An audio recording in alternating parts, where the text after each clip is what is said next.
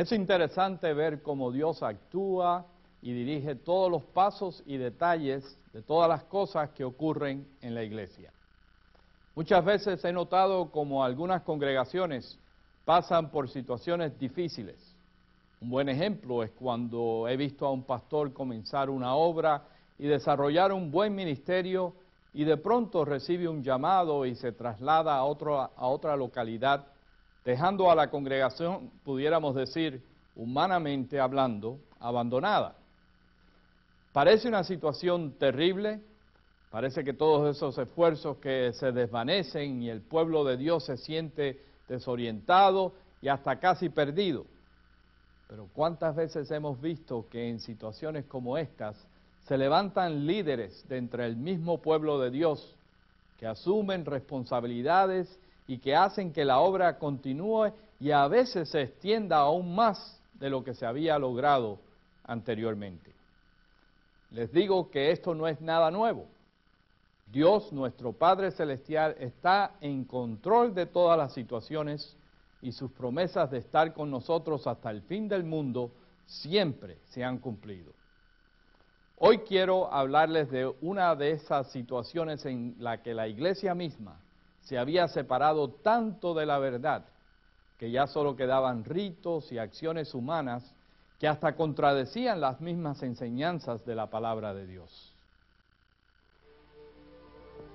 1500 años después del nacimiento de nuestro Señor, las tierras y los pueblos de la Europa central formaban el Santo Imperio Romano, un estado extraño y místico que exigía lealtad al emperador y al papa. Poderosos en esta estructura política fueron los estados ricos y las ciudades libres de Alemania, cuyos príncipes y consejeros encabezaban ejércitos que habían jurado defender tanto al imperio como a la Santa Iglesia Romana. Las personas religiosas creían que Dios mismo había establecido una doble autoridad sobre el hombre cristiano. Aceptaban al emperador como al que gobernaba la vida en la tierra y a la iglesia como intercesora en el destino del hombre después de esta vida. La iglesia, en gran parte, había olvidado la misericordia de Dios y daba más importancia a sus juicios implacables.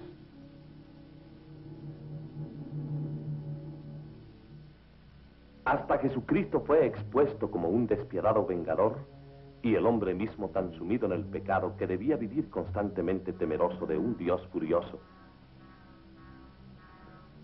Continuamente veía pintados ante sus ojos las llamas y los tormentos del infierno.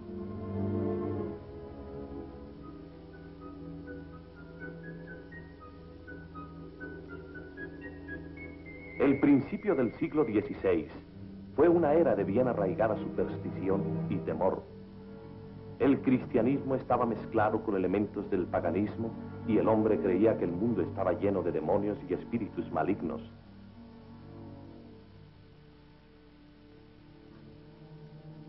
A cambio de la protección y de la salvación de la condenación eterna, la Iglesia exigía una absoluta y ciega obediencia del pueblo. Fue durante esta época de temor y tinieblas que Dios, como lo sigue haciendo hoy en día, levantó a un líder que destapó el velo de oscuridad que mantenía a su pueblo en las tinieblas del pecado y falta de comprensión de lo que Dios había hecho por su iglesia en Cristo Jesús. ¿Quién fue este líder que Dios usó en ese momento crítico de la historia de la iglesia cristiana? Dios en su misericordia y amor levantó un líder dentro de su propio pueblo, su iglesia, un siervo de Dios de nombre Martín Lutero. Martín Lutero nació en Alemania allá por el año 1483, cuando Alemania era parte del Santo Imperio Romano, en un pueblecito llamado Eisleben.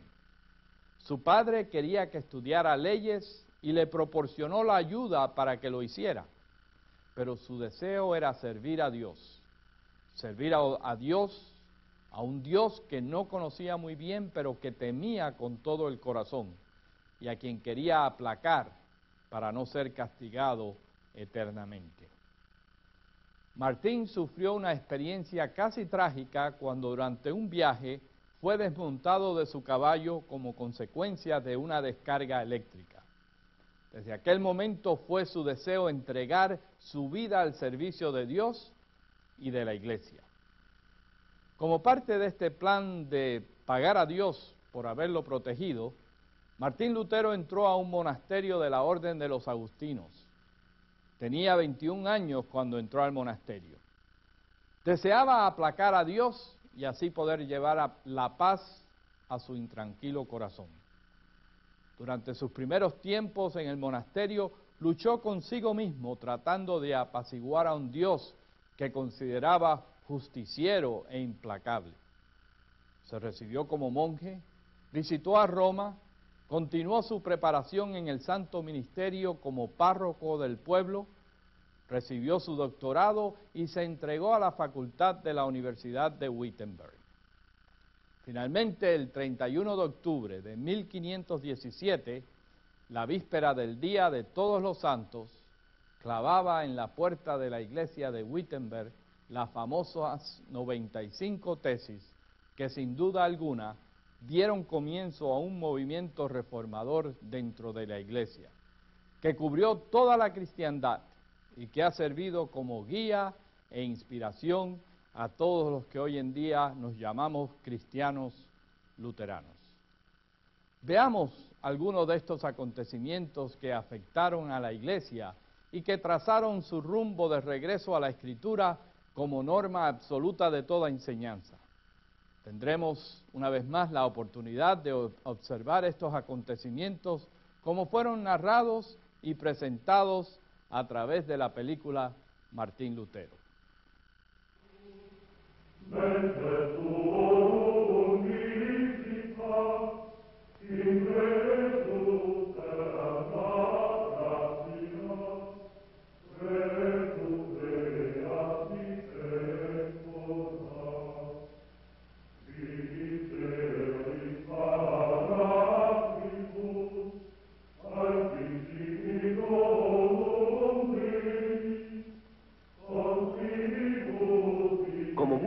antes que él, Martín Lutero deseaba tener paz con Dios, aceptando la disciplina de la autoridad de la Santa Iglesia.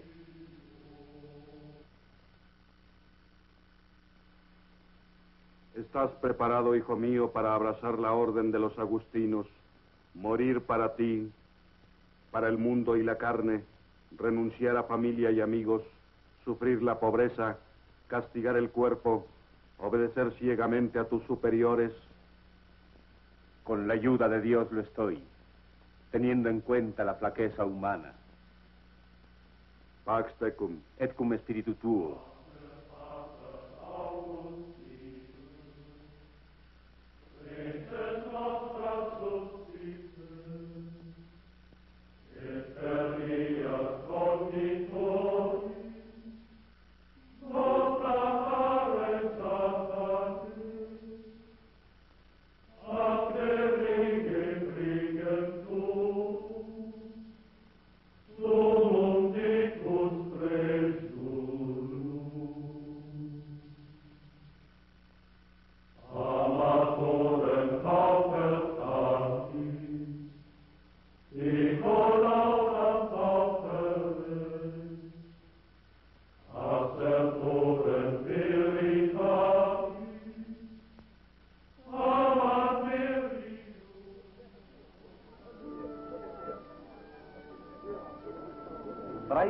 La orden de los ermitaños de San Agustín, el hermano Martín había hecho voto de pobreza, castidad y obediencia.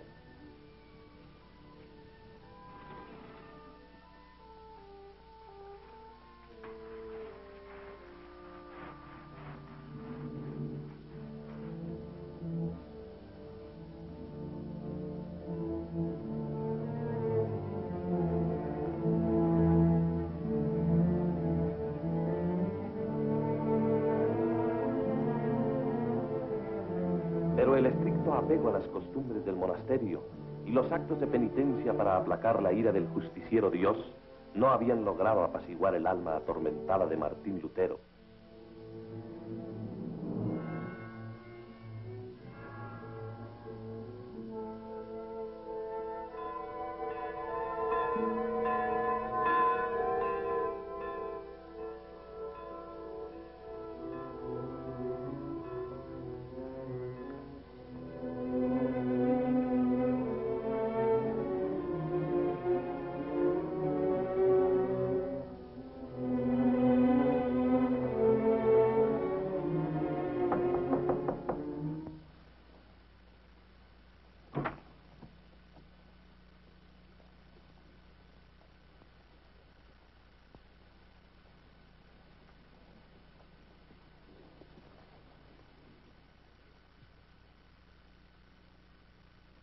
Hermano Martín,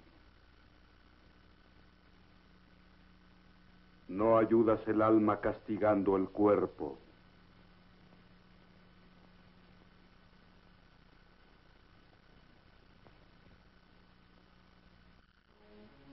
La iglesia es sabia, porque Dios en su infinita sabiduría jamás nos deja extraviarnos demasiado.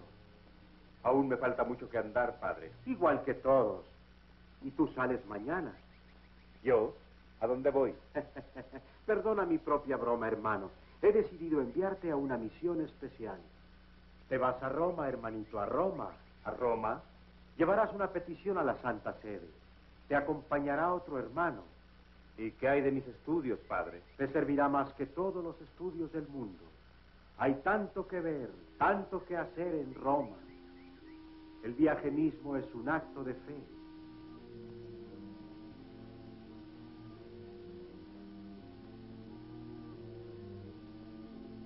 La peregrinación no será fácil, pero todo lo bueno es difícil de alcanzar.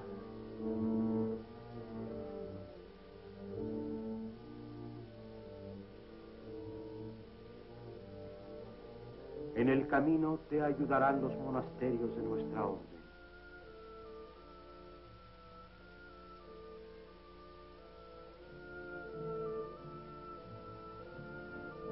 Después de montañas, frío y nieve, recibirá el sol de Italia. Y verás ante tus ojos la ciudad santa.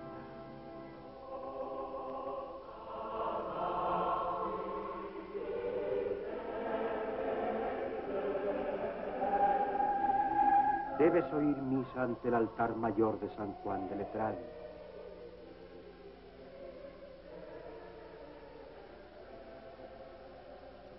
En cierto muro verás dos cruces. Detrás de una, las reliquias de San Pedro. Detrás de la otra, las de San Pablo. Un acto de fe ahí librará tu alma de 17 mil años de purgatorio.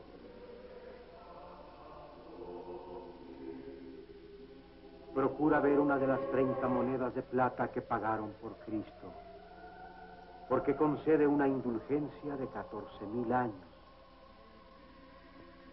Y la escalera santa, la misma escalera que Jesús subió en el palacio de Poncio Pilatos, un Padre Nuestro en cada peldaño, da nueve años de indulgencia. Y en el peldaño donde Cristo cayó, verás una cruz de plata. Por ese peldaño, doble indulgencia. Y si eres afortunado, quizás veas al Santo Padre Julio II, el Santo Pontífice.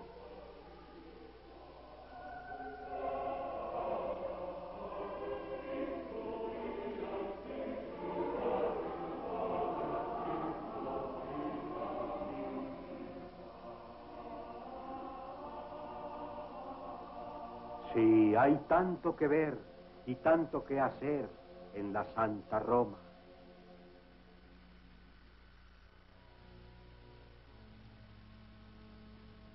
Inte domine speravi, injusticia tua liberame. Inte domine speravi, injusticia tua liberame. Si solo algunas personas de todo nuestro pueblo entendieran que en este salmo David nos dice, en ti Señor confío, en tu justicia líbrame. Si toda la gente comprendiera estas palabras, comprenderían mejor la justicia de Dios. ¿Y qué, mi hermano, es la justicia de Dios? Exactamente lo dice la Biblia, Padre, que libra y que no solamente juzga. Muy interesante tu interpretación de la Biblia. ¿Lo aprendiste en Roma? Yo creo que no, Padre Prior. ¿En tus estudios con los padres? No, ¿Es idea tuya? yo creo que sí lo es. Solo existe una interpretación de la Biblia, la establecida por la Iglesia. Si la Biblia cayese en manos del vulgo, y cualquier idiota la leyera en su propio idioma y la interpretara a su manera, ¿qué pasaría? Entonces tendríamos más cristianos, padre. El latín ha servido a la iglesia hace siglos. El latín le sirvió a San Jerónimo y a San Agustín. Tendrá que servirnos a ti, a mí y a los demás cristianos. Sí, padre.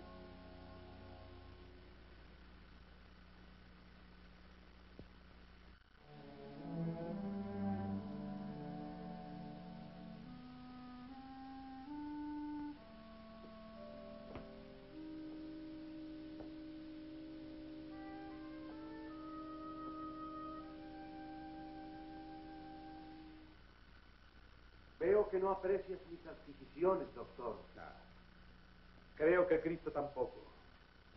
Amado vicario, quisiera ser de los cristianos que ven y escuchan, que creen y adoran y nada más. Doctor Lutero, las reliquias no son un fin en sí mismas. Son meros símbolos de los santos y santas cuya santidad les permite mediar por nosotros ante Dios. Símbolos, sí, pero no están reemplazando el significado. ¿No se ha perdido la intención?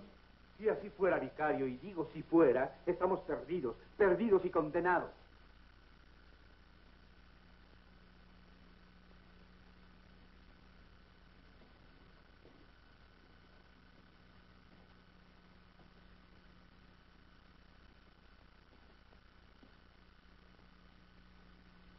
Esto también es un símbolo. Pero es al único Hijo de Dios a quien adoramos, o simplemente la madera, los clavos que tiene la cruz. El crucifijo hace más viviente la agonía de Cristo al creyente. Al abriego rezando a San Cristóbal para tener un buen viaje.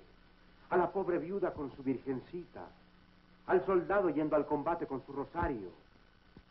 Sí, hasta el duque con sus buenos regalos a nuestra iglesia. ¿Les quitarías todo esto?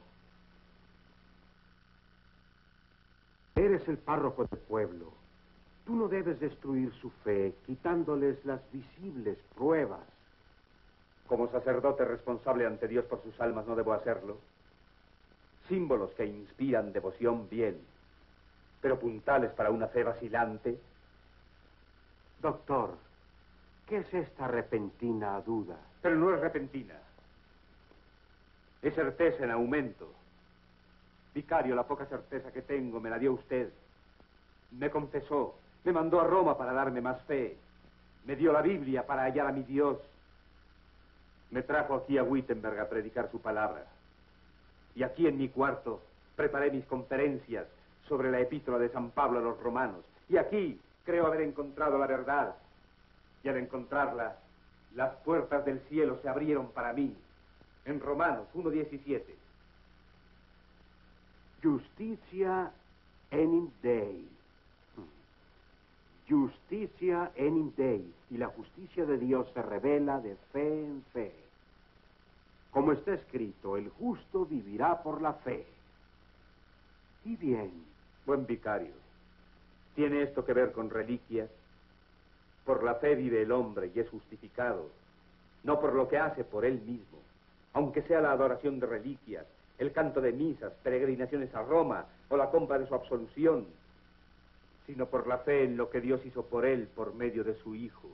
Doctor Martín, si se deja al cristiano vivir solo por la fe, si se le quitan las buenas obras, esas gloriosas cosas que tú llamas puntales, ¿qué pondrás en su lugar? A Cristo. El hombre solo necesita a Jesucristo.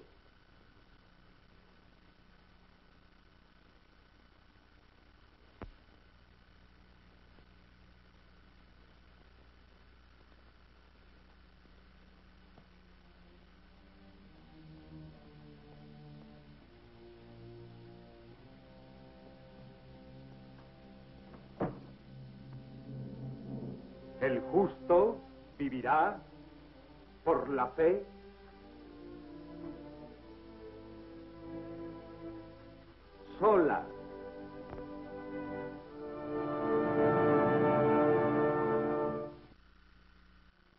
El Papa León, amante de las artes, había agotado el tesoro del Vaticano con sus pródigos gastos Para llenar sus arcas, el Papa decidió intensificar la venta de indulgencias, confiriendo capelos cardenalicios y mitras arzobispales al mejor postor. En 1517, el joven príncipe Alberto de Brandenburgo, obispo ya de dos provincias alemanas, envió a su hermano a Roma a solicitar un tercer nombramiento. Su santidad verá por este mapa de Alemania lo que mi hermano desea. Esta área, Santo Padre, no ha sido asignada. Esta la tiene ya. Tu hermano ha de ser muy rico. Ya nosotros, ustedes los alemanes nos creen más ricos que Creso. Pero no es así, en modo alguno. Al contrario, ¿con qué vamos a pagar a Miguel Ángel por la capilla Sixtina? Y al maestro Rafael le debemos miles de ducados. Pero Dios nos ha dado el papado. Hemos de emplearlo para glorificarlo y disfrutarlo mientras vivamos. He decidido dejar a Roma más suntuosa que antes. Y esta será la joya más preciada de su corona.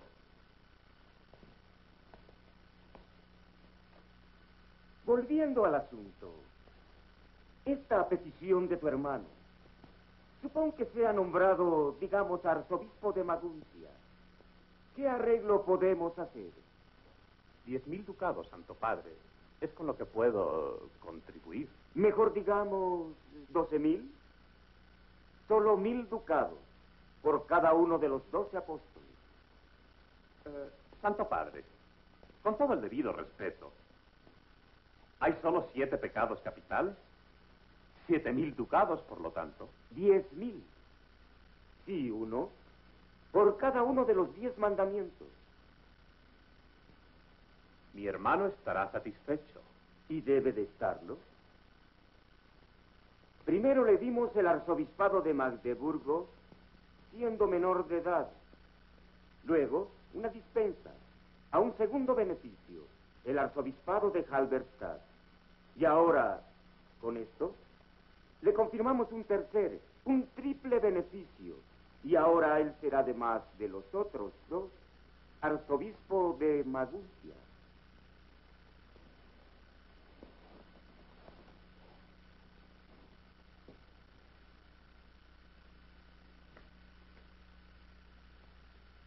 Nuestra bendición para tu hermano. Otorgamos su petición y aceptamos su dádiva a la tesorería de nuestra iglesia. Siempre que su santidad. Siempre que eso es, que él promulgue por Alemania nuestra indulgencia plenaria especial, cuya recaudación se dividirá entre la tesorería de tu hermano y la mía. En partes iguales. Eso es. Alejandro, te nombro nuncio en Maguncia para que arregles esto. Que la indulgencia se haga en términos más amplios que los anteriores, ya que le da a los amados alemanes el privilegio de ayudar a construir la Catedral de San Pedro.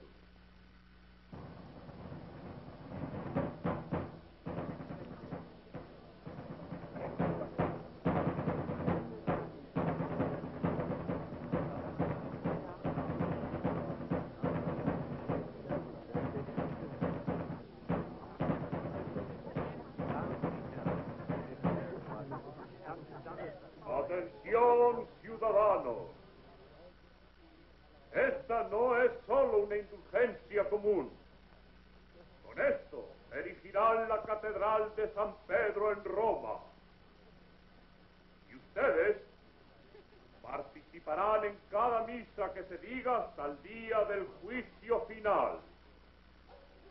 Aquí está la bula del Papa. Plenaria, revisio, omnium, peccatorum. ¿Qué quiere decir? Perdón completo de todos los pecados, absolución de todos los castigos. La confesión no es necesaria hasta para los familiares en el purgatorio. ¿Quién dejaría a su madre en las llamas? Sí, con una moneda de plata la puede ver libre. Porque cuando la moneda en mi cofre suena, saltando va el alma, purgatorio fuera. Vamos, buena gente.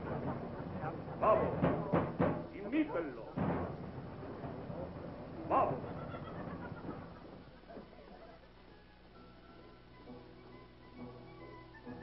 Willy, ¿Qué es? mírame. ¿Qué es? eh? Ah, el buen padre Martín, ¿eh? El buen padre Martín. Veremos si me dices el buen padre Martín después de la confesión. Ay, yo no tengo que ir a la confesión. No más. Mis pecados han sido perdonados para siempre. ¿Quién lo dice? El mismo Papa.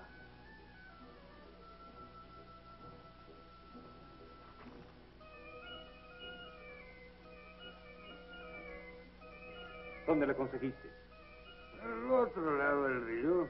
Yo pagué buen dinero por ella.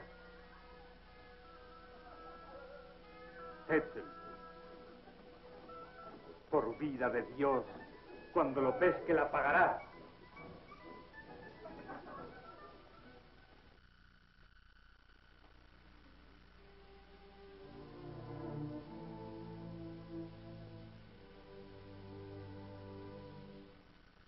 Señor mío Jesucristo, que en esto como en todo cuanto hiciere, se haga solo tu voluntad. Amén.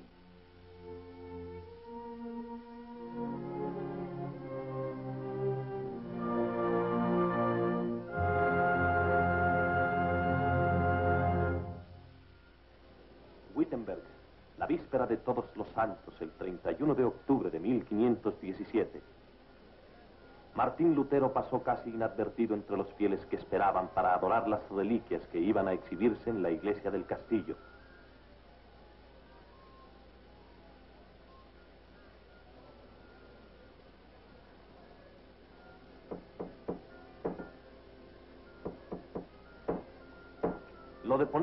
En la puerta de la iglesia no era nada extraño. Al contrario, este era el sitio de costumbre para anunciar actos universitarios y oficiales.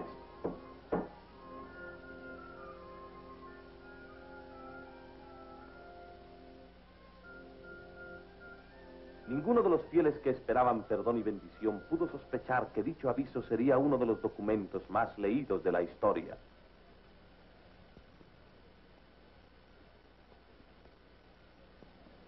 Solo algo en latín.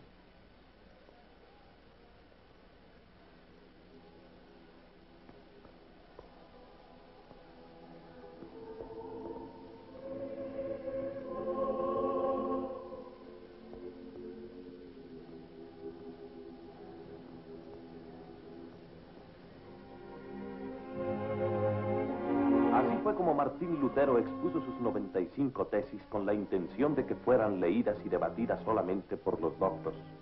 La demanda fue inmediata y hubo que hacer más impresiones.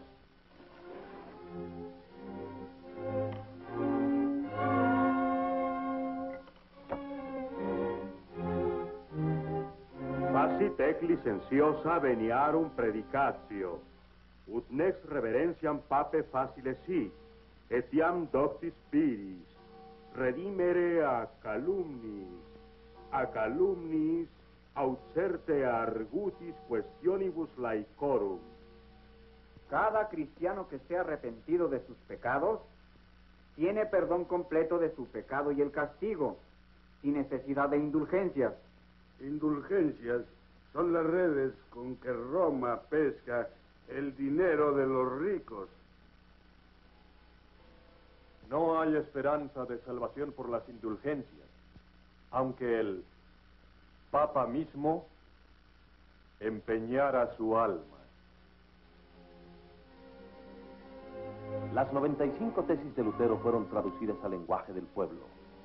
En unas semanas inundaron a Alemania, en unos meses a toda la cristiandad. Más vale hacer caridades a los pobres que comprar indulgencias. Helo aquí, señor arzobispo, traducido para que todos lo lean. ¿Os extraña que mis ventas hayan bajado? ¿Y qué sugieres que hagamos, Cecil? Dadme tres semanas, eminencia. Incitaré al pueblo contra ese hereje. Quemaré sus libros y a él también. Y esparciré las cenizas por el Elba.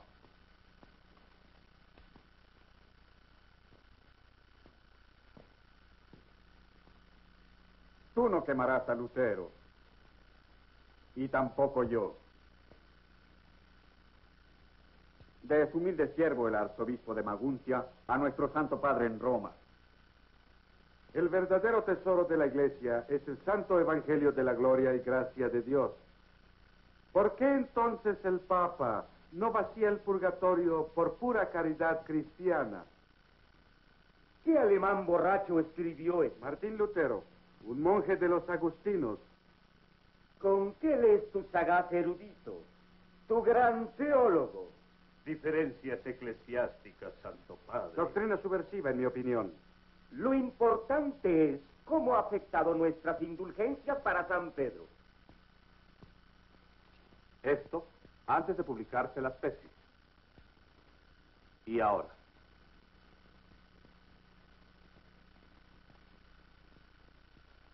De la Volta, como procurador de los agustinos, tú debes frenar a ese Martín Lutero, quien está perturbando a Alemania con esas sus doctrinas. No quiero disturbios en Alemania.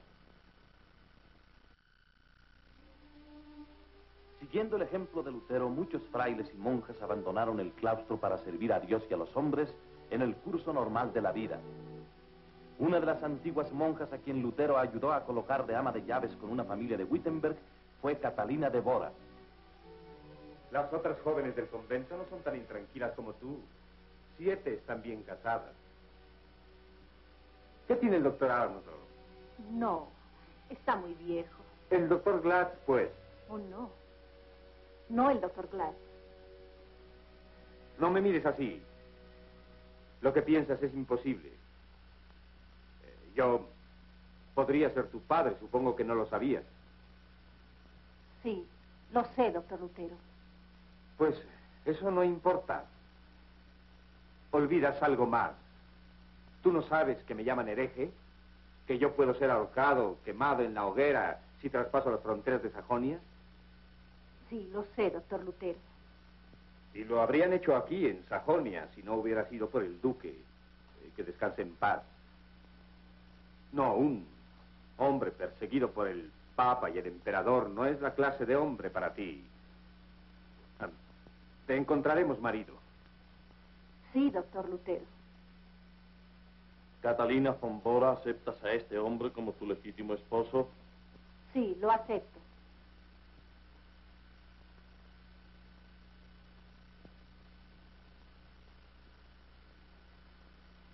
Tome su mano. Con este juramento de amor y fe, yo confirmo su pacto como un matrimonio cristiano indisoluble. En el nombre del Padre, del Hijo y del Espíritu Santo. Amén.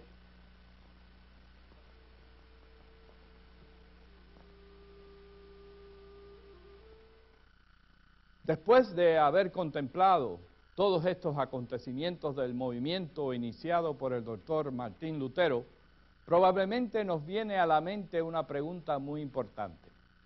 ¿Por qué lo hizo? Quizás ustedes han escuchado razones como Lutero se, quería casar y por eso se separó de Roma, o quizás oyó que era un hombre muy soberbio. Personalmente pienso que esas son respuestas muy simplistas, que en ningún momento se pueden referir a la magnitud del acontecimiento. Una vez más, en la película Martín Lutero, podemos ver ciertos detalles que nos llevan a un entendimiento de la convicción que este siervo de Dios tuvo. Una convicción que ciertamente adquirió a través del estudio profundo de la Escritura y aún más específicamente de la epístola a los romanos. Romanos 1.16.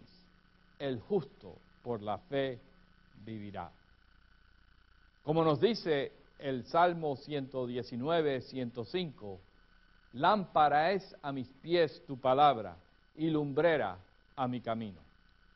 El estudio de la escritura iluminó y convenció a este monje de tal manera que estuvo dispuesto a entregarlo todo, inclusive su vida, para proclamar el mensaje de salvación basado solamente en Cristo y en las famosas tres olas de la Reforma Luterana.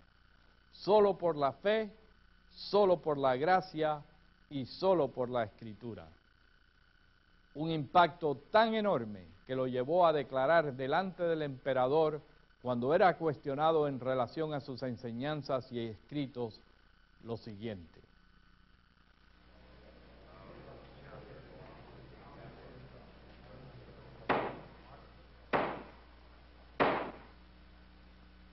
Doctor Lutero,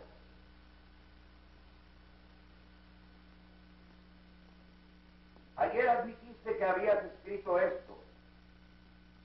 Dinos ahora, ¿persistes en lo que has escrito aquí o estás preparado a retractarte de lo escrito y de las creencias que contiene?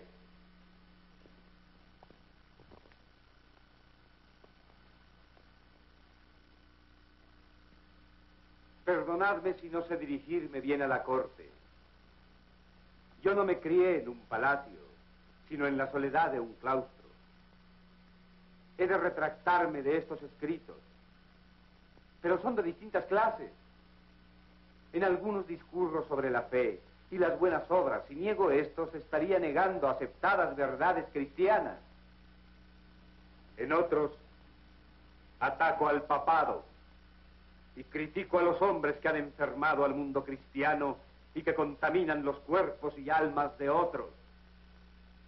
Si yo me retracto de ellos, seré como una capa que encubre el mal.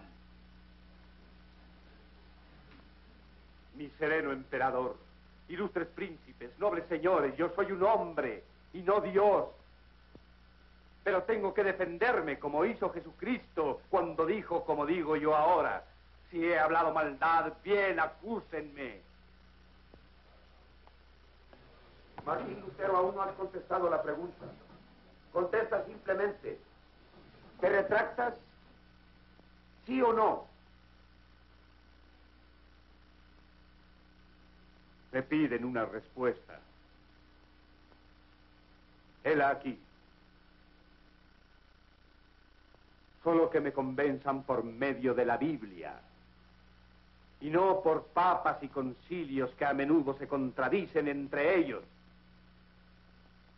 Mientras no me convenzan de que hago mal, estoy obligado a creer en los textos de la Biblia.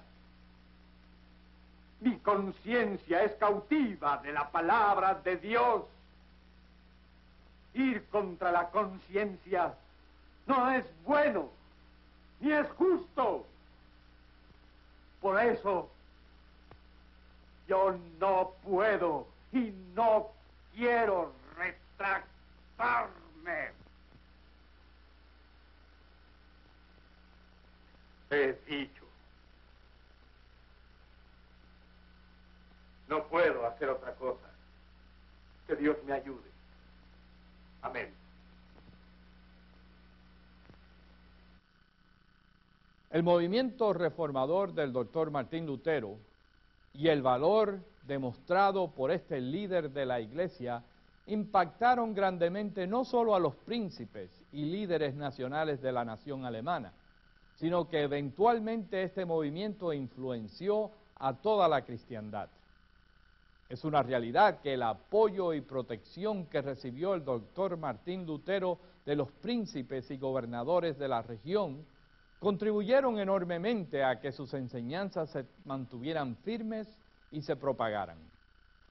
Inmediatamente después de la dieta de Worms, en la que el doctor Martín Lutero afirmó valientemente que nada cambiaría su pensar a no ser que fuera expresamente determinado por la escritura, veamos aquí otra vez en la película como la intervención del príncipe Federico de Sajonia ayudó a que se mantuviera vivo el movimiento. y que se pudiera llevar a cabo la traducción de la Biblia al idioma alemán. Veamos este segmento de la película.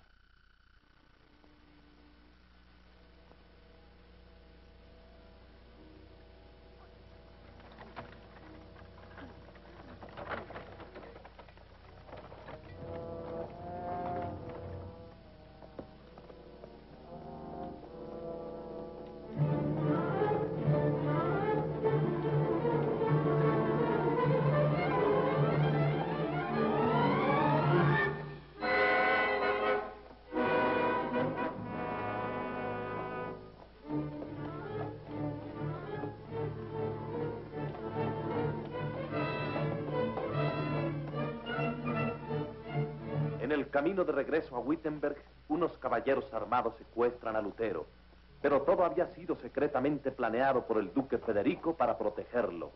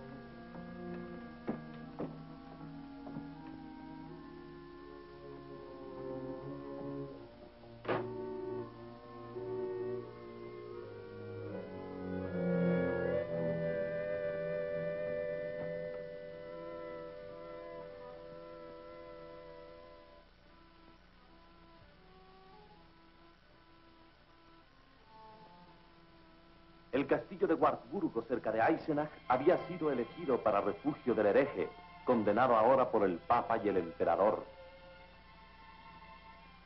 Durante sus diez meses de exilio, Lutero terminó la traducción del Nuevo Testamento. ¿Qué idioma es este, señor? ¿Griego? Hmm, Sí. No sé leer griego. ¿No sabes leer nada? Ah, sí, señor, pero solo nuestra lengua. Mira esto. Yo soy el pan vivo que he descendido del cielo. Si alguno comiere de este pan, vivirá para siempre. Y el pan que yo daré es mi carne, la cual yo daré por la vida del mundo. Son las palabras de Jesús en el Nuevo Testamento.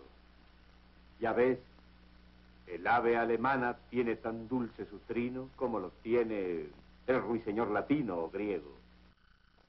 Más adelante, cuando Carlos V, emperador de todo el Santo Imperio Romano, demandaba lealtad de parte de todos los príncipes protestantes en su lucha por defender el imperio del ataque musulmán, vemos como el movimiento reformador se arraigó de tal manera que de forma unánime todos los príncipes se expresaron en favor del mensaje de la reforma y se unieron en su apoyo al doctor Martín Lutero.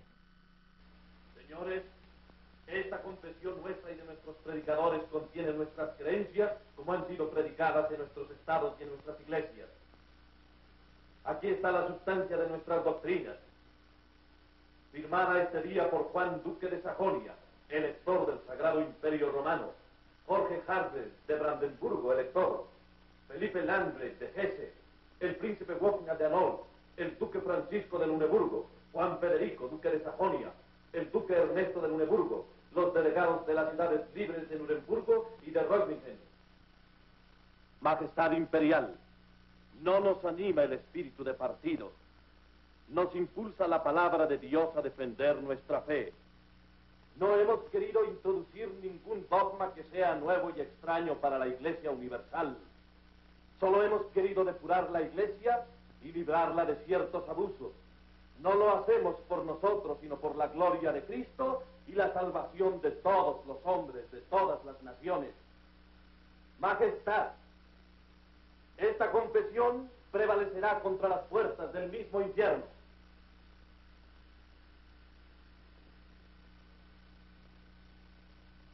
Su Majestad Imperial les ha llamado aquí no para continuar con la disensión herética que ha dividido a su amada Alemania, sino para terminarla.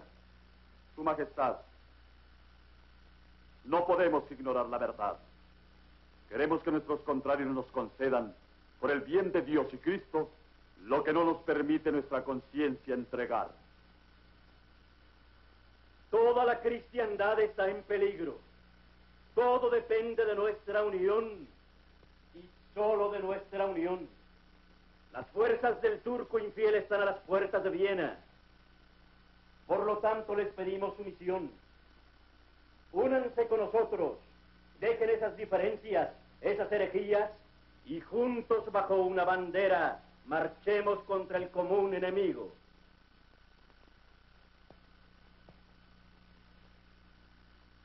Ilustre emperador, a todos se nos ha confiado la palabra de Dios. Como príncipes queremos la unidad política, pero no al precio de nuestra fe. Lo que ustedes llaman diferencias es para nosotros el corazón de nuestra fe. Lo que llaman herejía no es más que la verdad y no cederemos. Su lealtad la exijo. No manda nuestra conciencia.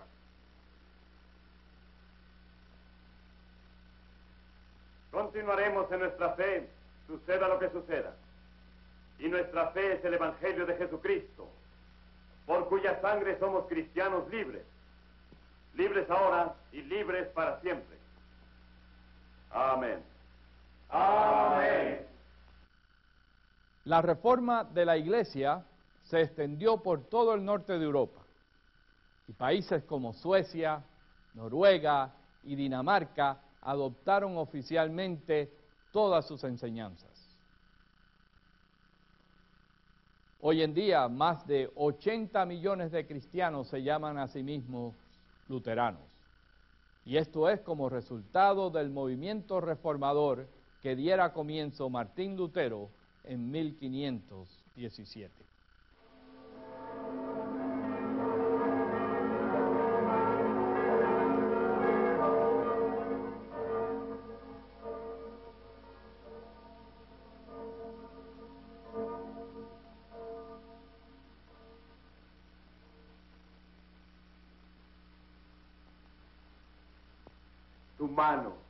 Y tu divino brazo, oh Dios, han traído la victoria.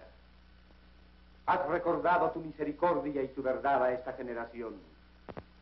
Oh Padre nuestro, manténnos firmes en esta libertad con que nos has liberado y que seamos todos fieles mayordomos del Evangelio que tú nos has confiado. También haz que nuestros corazones aparezcan sin mancha ante ti a la llegada de nuestro Señor Jesucristo con todos sus santos. Amén.